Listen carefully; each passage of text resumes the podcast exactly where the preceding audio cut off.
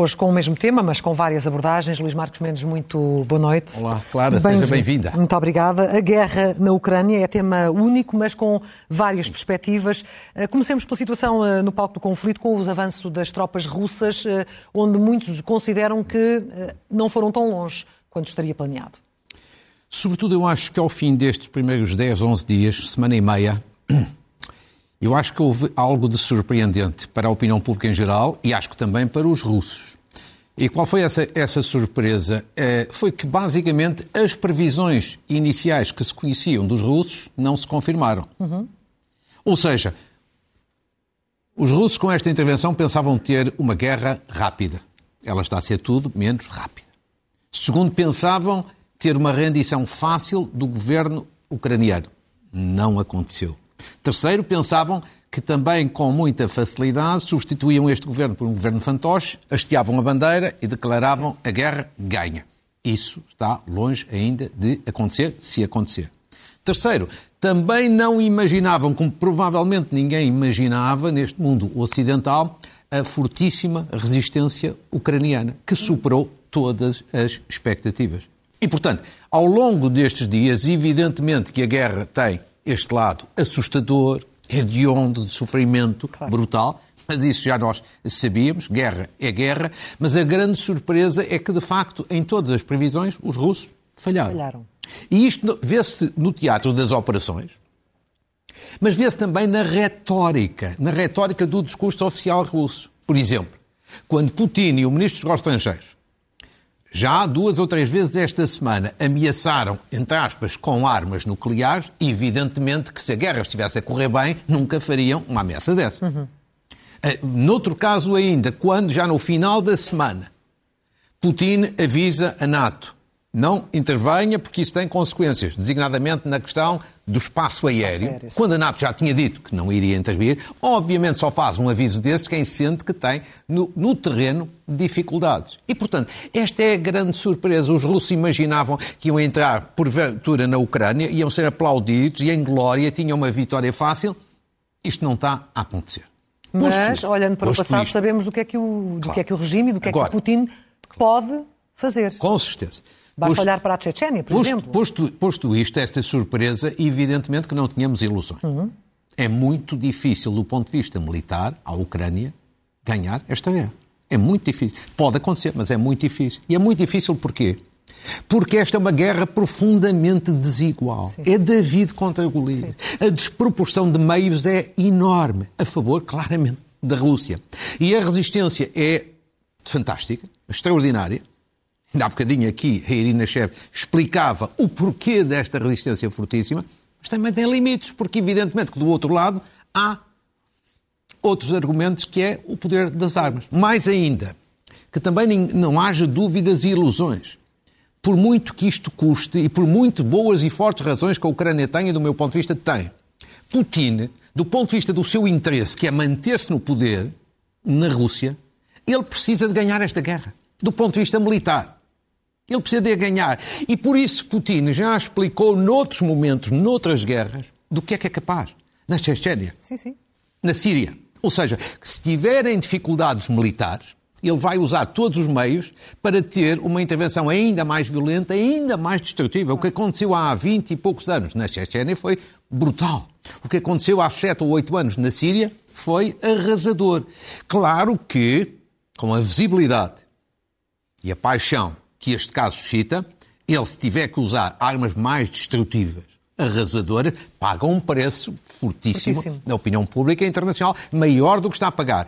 Mas, mas ele é assim, como já evidenciou anteriormente. Uhum. Agora, também não tínhamos dúvidas de uma coisa. Ele pode, a dada altura, do ponto de vista militar, conseguir derrubar o governo, substituí-lo por um outro governo fantoche, amigo, hastear a bandeira da Rússia para dizer ganhei a guerra, mas vai ter dois problemas terríveis a seguir. Uma guerra de guerrilha ao longo do território, porque as populações não vão abandonar facilmente e cruzar os braços. E a Ucrânia é muito grande? E sobretudo, e sobretudo isto, claro. Quer dizer, o que é que verdadeiramente, qual é o sentimento hoje, quais são os dois grandes sentimentos hoje de um ucraniano face a Putin, à Rússia de Putin? Por um lado, é um sentimento de ódio. Ódio. As pessoas até podiam aceitar. A sua colega Ana Peneda Moreira esteve aqui na quinta ou na sexta-feira e dizia isto. Antes desta invasão, as pessoas, não os dirigentes, mas as pessoas da Ucrânia podiam aceitar alguma colaboração, algum entendimento com a Rússia. Depois da invasão é que nem pensar. Isto magoou-as, feriu-as no seu orgulho, na sua identidade como nação. E, portanto, há um sentimento de ódio. Por outro lado, há um reforço da identidade ucraniana, do nacionalismo ucraniano. Ora, Putin cometeu aqui um dos seus maiores erros. Não se verga um povo desta forma, nem se acaba com uma nação deste modo. E, portanto, a identidade ucraniana, mesmo que aconteça eventualmente uma vitória militar da Rússia, a identidade ucraniana fica reforçada e não enfraquecida. E ainda este mais é um incompreensível por parte da população, e lembro-me de algumas reportagens em que pessoas de idade diziam não, ele não vai fazer isto, nós somos um país irmão. Aliás, Putin dizia que eram o mesmo povo e isso seria incompreensível fazer isto aos irmãos, claro. Eh, à mesma família. Mas a verdade é que, com tudo isto, Putin ficou transformado num pária. Putin, vimos a parte militar, agora do ponto de vista político, Clara, ele já perdeu esta guerra. Putin já perdeu politicamente esta guerra. Perdeu já no imediato, no curto prazo, e vai perder ainda mais no médio e no longo prazo. Vejamos, em primeiro lugar, ele perdeu a guerra já porquê? Porque ele cavou um isolamento internacional. Ele está isolado. Ele e o regime russo estão isolados internacionalmente. O maior exemplo de todos, mais emblemático, é este. Uma Assembleia Geral das Nações Unidas esta semana. Uhum. Uma votação não tem efeitos jurídicos, mas tem um efeito de significado político, claro, simbólico. Político.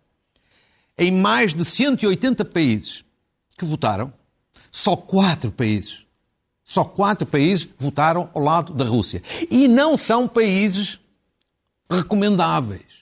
É a Coreia do Norte, Sim. é a Síria, é a Bielorrússia, é a Eritreia. Só quatro países. Mas mais um dado que esse tem sido pouco referido cá dentro. Nas abstenções, porque também houve cerca de 30 abstenções, Sim. há três países, três países, Cuba, Venezuela, Nicarágua, que são verdadeiramente países tradicionalmente alinhados com a Rússia, certo. quase de fundamentalismo na aliança com a Rússia e que também não estiveram ao lado da Rússia. Isto significa que ele está isolado do ponto de vista internacional. Mas vejamos até mais alguns, alguns dados que, que, que colocámos ali num quadro para mostrar o isolamento, porque não é apenas Sim. a pesada derrota que teve nas, nas Nações Unidas. A seguir, a Suíça, veja bem, quebrou esta semana a sua neutralidade histórica e congelou bens russos. Isto era inimaginável, inimaginável. antes do conflito. A Finlândia, que teve tradicionalmente ao longo destas décadas o estatuto neutral, enviou armas para a Ucrânia. Ou seja, Putin fez cair outro tabu. A Suécia e a Finlândia admitem entrar na NATO e já participam a Organização da Aliança Atlântica como observadores. A Alemanha, que no pós-guerra sempre teve uma cultura, chamemos-lhe assim, pacifista, entre aspas, revolucionou o seu orçamento militar e a sua política de defesa. A União Europeia, pela primeira vez, é histórico, decidiu fornecer armas a um país terceiro, neste caso a Ucrânia. A Turquia disponível para impedir embarcações russas no Bósforo, qualquer coisa que é inédito desde o final da Segunda Guerra Mundial. No plano desportivo, veja bem, a FIFA e a UEFA, que são duas organizações bem conhecidas por gostarem muito dos russos, e de Putin e do dinheiro russo, claro. excluíram a Rússia do Mundial, das competições europeias dos clubes russos, da final das Champions, para além de que a Fórmula 1, por exemplo, teve um grande impacto, fez a mesma coisa de excluir a Rússia. Ou seja, Putin, no imediato, já está isolado, isolado. no plano isto é, internacional. Isto é no imediato. E agora olhando para a frente, no médio e no vai longo prazo. Ser, vai ser ainda pior. Vai ser ainda pior. Ele vai pagar um preço brutal. Vai ser uma tragédia do ponto de vista do seu regime. Eu dou-lhe aqui, ele, dou aqui alguns exemplos. E os russos? E a população Não, que mais sofre nesse Ele e os russos, mas isto pode abalar profundamente o regime russo. Vai levar tempo, vai levar tempo, não vai ser de um dia para o outro, mas isto vai abalar profundamente a elite russa e o regime de Putin. de Putin. Porque veja bem alguns exemplos. Ele vai ser uma tragédia no médio e longo prazo. No plano económico, a Rússia, com as sanções a que está a ser submetida, vai sair deste conflito de rastros em termos económicos. Já se fala em alguns setores de um plano Marshall para a necessidade de um plano Marshall para recuperar a economia russa. No plano energético, ele vai perder o mercado europeu em matéria de fornecimento de gás e de petróleo. Claro que diz-se, ah, tem outros clientes alternativos. Claro que tem. Mas perder o mercado europeu é um rombo profundo na estratégia energética da Rússia. Terceiro, o exemplo da NATO.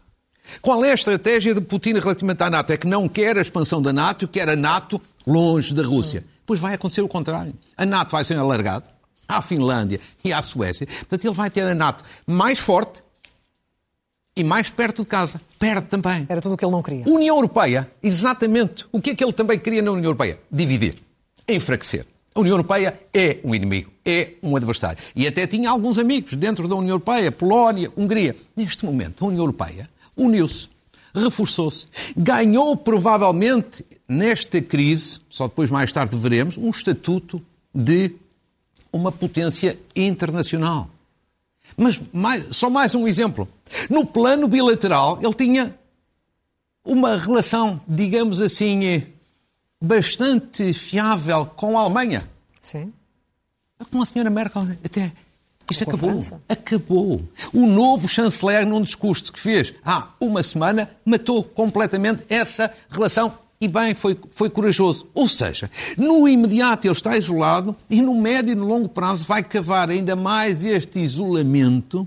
E eu acho que isto é um problema sério para para ele e para o seu regime. Ou seja, eu acho que desta vez a estratégia sai furada. Sai furada. Além, e além dos exemplos... Até pode ganhar militarmente pelas razões que já disse, mas politicamente é um predador. E além dos, uh, dos exemplos que deu a nível da NATO, temos também os exemplos ao nível da União Europeia, com claro. três antigas repúblicas da União Soviética a pedirem também adesão uh, à União Europeia. Sim. E quanto mais rápido, melhor. Acontece esta coisa histórica que você lembra bem.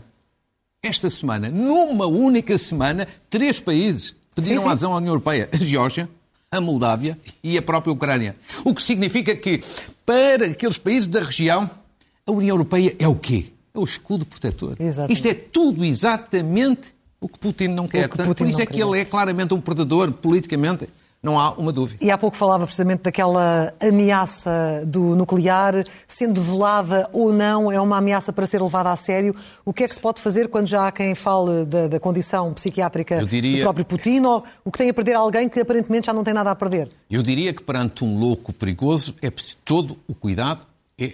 Lá está. Acho que já o disse na semana passada e volto a dizer, acho que estas ameaças veladas são uma tentativa de pressionar, e uma tentativa de intimidar. Mas há, por exemplo, observadores mais próximos dos Estados Unidos que acham que pode haver um risco. Eu acho que, como muita gente não é provável, muito menos desejável, mas com Putin nada é impossível. Vejamos em primeiro lugar, agora, a primeira parte informativa. Onde é que há armas nucleares? Que país é que as têm e em que quantidades? Uhum. E vejamos rap rapidamente. Ou seja, Neste quadro que preparamos, o que se vê é o seguinte: há nove países apenas no mundo inteiro com poder nuclear. 90% do total de 13 mil ogivas nucleares, 90% das armas nucleares estão nas mãos da Rússia e dos Estados Unidos. Basicamente, só há 10% nos outros países. A Rússia tem ligeiramente mais armas nucleares que os Estados Unidos, mas todos os indicadores apontam que as armas nucleares dos Estados Unidos são tecnologicamente mais avançadas que as russas. Sim. Agora, e depois há mais sete países, como ali se vê, por esta ordem de grandeza, que também têm armas nucleares. A China, a França, o Reino Unido, o Paquistão, a Índia, Israel e a Coreia do Norte. Portanto, esta é a situação, digamos assim, em matéria de armas nucleares. Agora, relativamente ainda às ameaças. Uh, uh, Putin ameaçou há cerca de uma semana. Algumas pessoas falaram, mas enfim, um conflito nuclear na Ucrânia, isso, isso seria um desastre total, não faz nenhum sentido. Na Ucrânia é o mais alargado. Não mas, não, mas primeiro na Ucrânia não faz nenhum sentido porque isso aí morriam numa assentada todos, ucranianos e russos. Não faz sentido nenhum. Relativamente a um conflito nuclear com o Ocidente, isso seria o suicídio coletivo da humanidade, coletivo. um pesadelo. Porque os Estados Unidos, evidentemente, que iam reagir com o arsenal que têm e não ficava pedra sobre pedra. Isto seria uma loucura completa. Ou seja, as armas nucleares são como, como, como costumam definir, armas de dissuasão. O que é que isto significa? Existem para, não para serem usadas, mas para dissuadir os outros de as usarem. Ou seja, para evitar Agora, como eu dizia no início, não é provável, mas há sempre um risco. Porque uma guerra, é assim, tem escaladas. Claro. Que a dada altura não se controla. Tem irracionalidades. Tudo o que está a acontecer é uma irracionalidade. Tem a dada altura erros de cálculo. A história está cheia de exemplos de erros de cálculo que deram em grandes guerras. Tem incidentes. E é por isso que, embora algumas pessoas tenham dificuldade até em compreender, a NATO e os Estados Unidos têm sido muito cuidadosos ao falar-se de ameaça nuclear. Por exemplo, quando Putin veio a dizer que estão, colocou em alerta as forças nucleares na Rússia, Biden não mordeu o isco. Sim. Não disse uma palavra, desconversou. Desco sim. Naquele sentido, não vamos, não vamos escalar ainda mais, vamos controlar a escalada.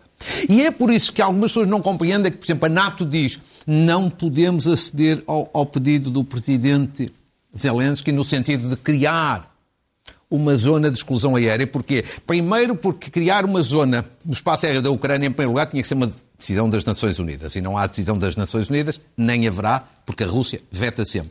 Segundo, se a NATO entrasse numa solução dessa natureza, um avião russo invadia essa zona proibida, era abatido. Isso podia dar um conflito mundial Alargado. e um conflito nuclear. E, portanto, todo o cuidado é pouco e, evidentemente, que isto com Putin no poder, tem o seu lado, obviamente, assustador. É assustador. Ora, já falou aqui da, da, do impacto, do isolamento e do, e do, impacto a nível político e também económico, mas com, com consequências, começando desde logo, Sim. com consequências para os russos, em primeiro lugar. Evidentemente que, no plano económico, uma guerra tem sempre consequências mais ou menos devastadoras. Qual é a grande incerteza e a grande incógnita? É, sobretudo, a duração. A duração desta guerra. Quanto mais tempo durar, maiores consequências podem existir do ponto de vista económico, para todos os atores e mesmo para aqueles que, evidentemente, não, não estão em guerra. Comecemos pela Rússia por causa, por causa das. Porque, porque das é para ela sanções. que é direcionada todas as Não, sanções. as claro. sanções, exatamente. As sanções já tomadas são duríssimas, estão ainda a aumentar e, e- e estão a surtir efeito. Como aqui se vê, o rublo, moeda russa, desvalorizou 30% esta semana, a taxa de juros mais do que duplicou numa semana e há um risco sério de, de hiperinflação. O banco norte-americano, muito conhecido, o banco, o JP Morgan, numa nota que fez esta semana aos seus clientes, veio fazer uma previsão de contração do produto interno bruto, ou seja, da riqueza nacional da Rússia, de 35% já nesse segundo, no segundo trimestre. E o mesmo banco faz uma previsão, uma, uma previsão de uma recessão de 7% este ano 2022. Portanto, isto é duríssimo. É duríssimo para, para a Rússia. Os oligarcas russos, por sua vez, já começaram, vários deles, a criticar a guerra. Não criticam diretamente Putin, mas criticam indiretamente e mostram incómodo. É uma novidade.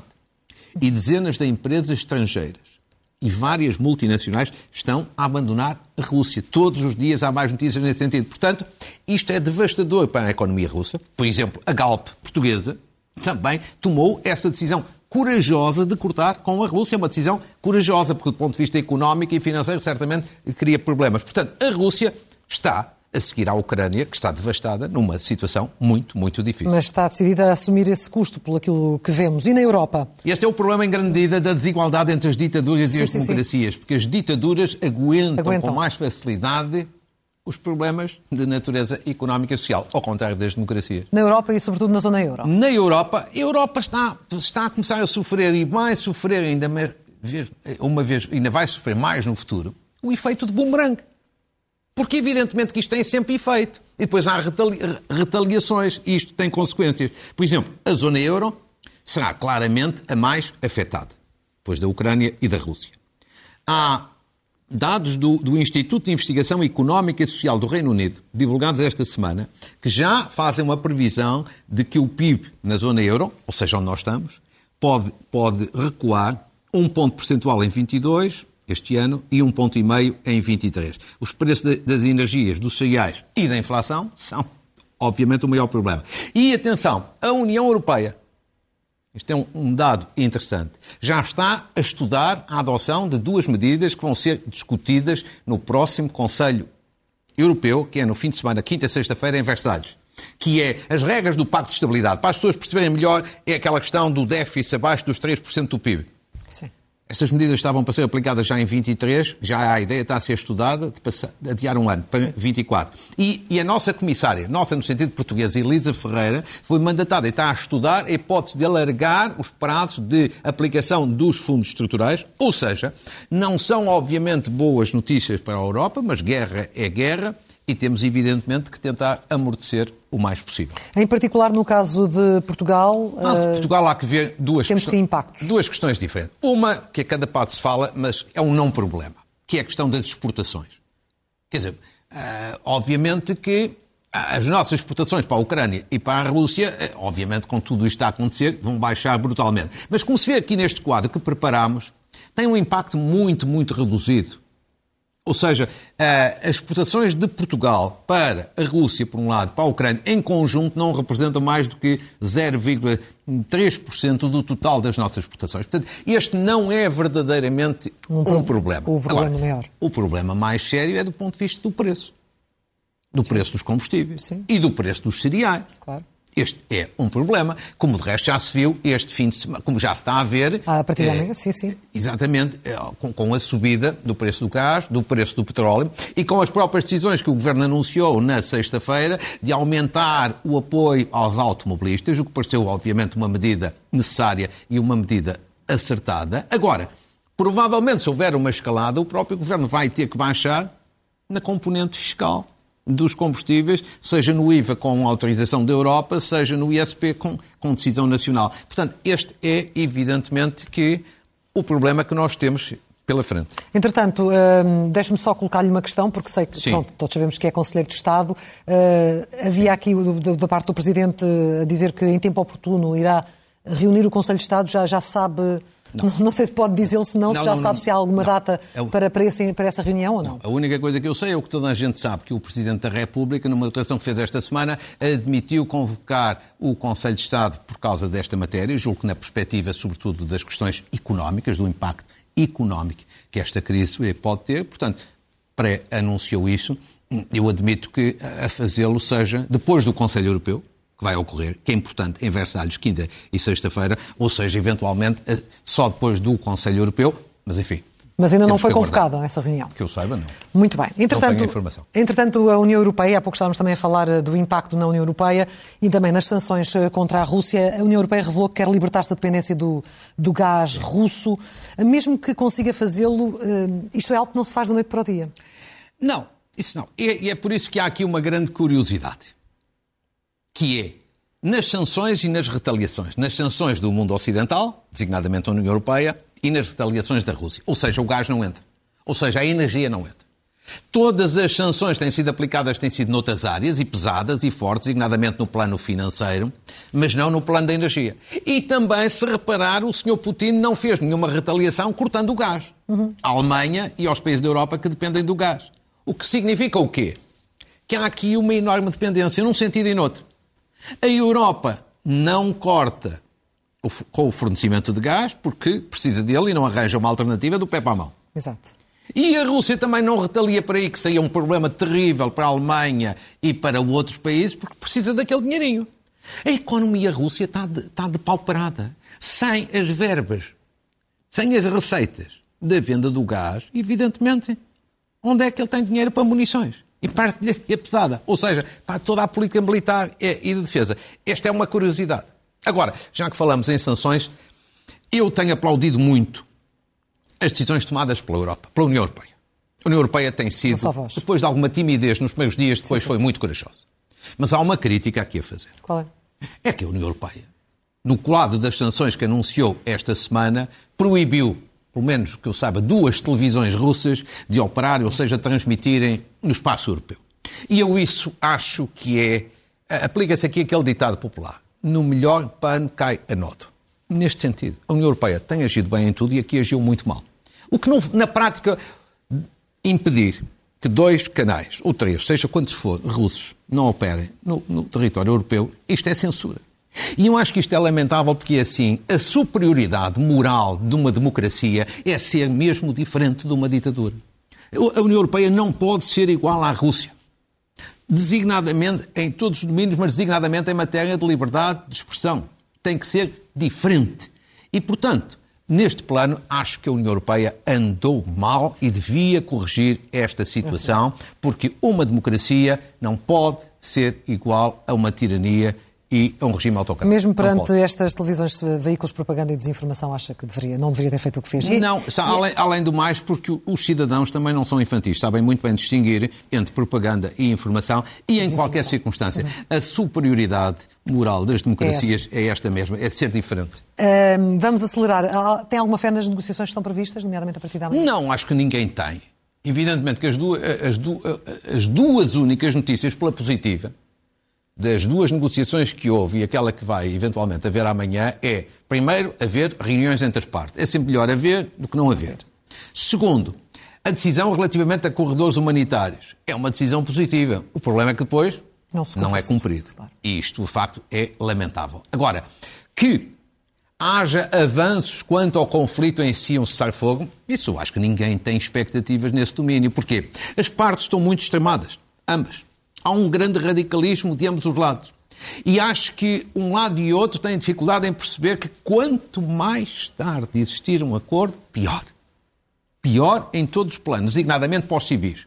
Os civis na Ucrânia sofrem com a guerra, os civis na Rússia sofrem com a asfixia Sim. económica. Agora, eu só acredito que as negociações possam ter, ainda com alguma dificuldade, algum avanço quando houver um mediador um mediador credível. Isso é muito importante. Há aqui algumas hipóteses. E há vários candidatos a isso, a esse papel. Israel, já o disse na semana passada, uhum. pode ser um candidato forte e tem estado muito ativo neste domínio, porque tem boas relações com ambas as partes. A Turquia eh, também gostaria de ser mediador, mas tem Sim. alguns anticorpos difíceis de ultrapassar. A Índia é uma outra hipótese. Uma outra hipótese está muito discreta, mas pode ser outra hipótese. E evidentemente que a China, claro. porque a China é sempre a China. a China. Mas é essencial haver um mediador para que possa haver alguns avanços e alguns desenvolvimentos. Porque senão temos o drama terrível do ponto de vista militar, a situação vai se agravar muito nos próximos dias uhum. e depois temos o drama que nos entra pela casa dentro todos os dias pelas televisões, que é o drama do refugiado. Antes de falar, nomeadamente, da posição do PCP em Portugal, eh, quero colocar aqui a frase da semana. Sim, a, a, frase da semana. Eu tinha muitas hipóteses esta semana, mas escolhi uma frase que é mais sobre o lado humano deste conflito. É um jovem, é uma criança com sete anos, chamado Mark. Teve esta frase que é deixamos o papá em Kiev para lutar. Eu claro. escrevi, eu, eu escolhi esta frase por três razões. Primeiro, porque esta declaração é um gesto de ternura impressionante, que até uh, arrepia.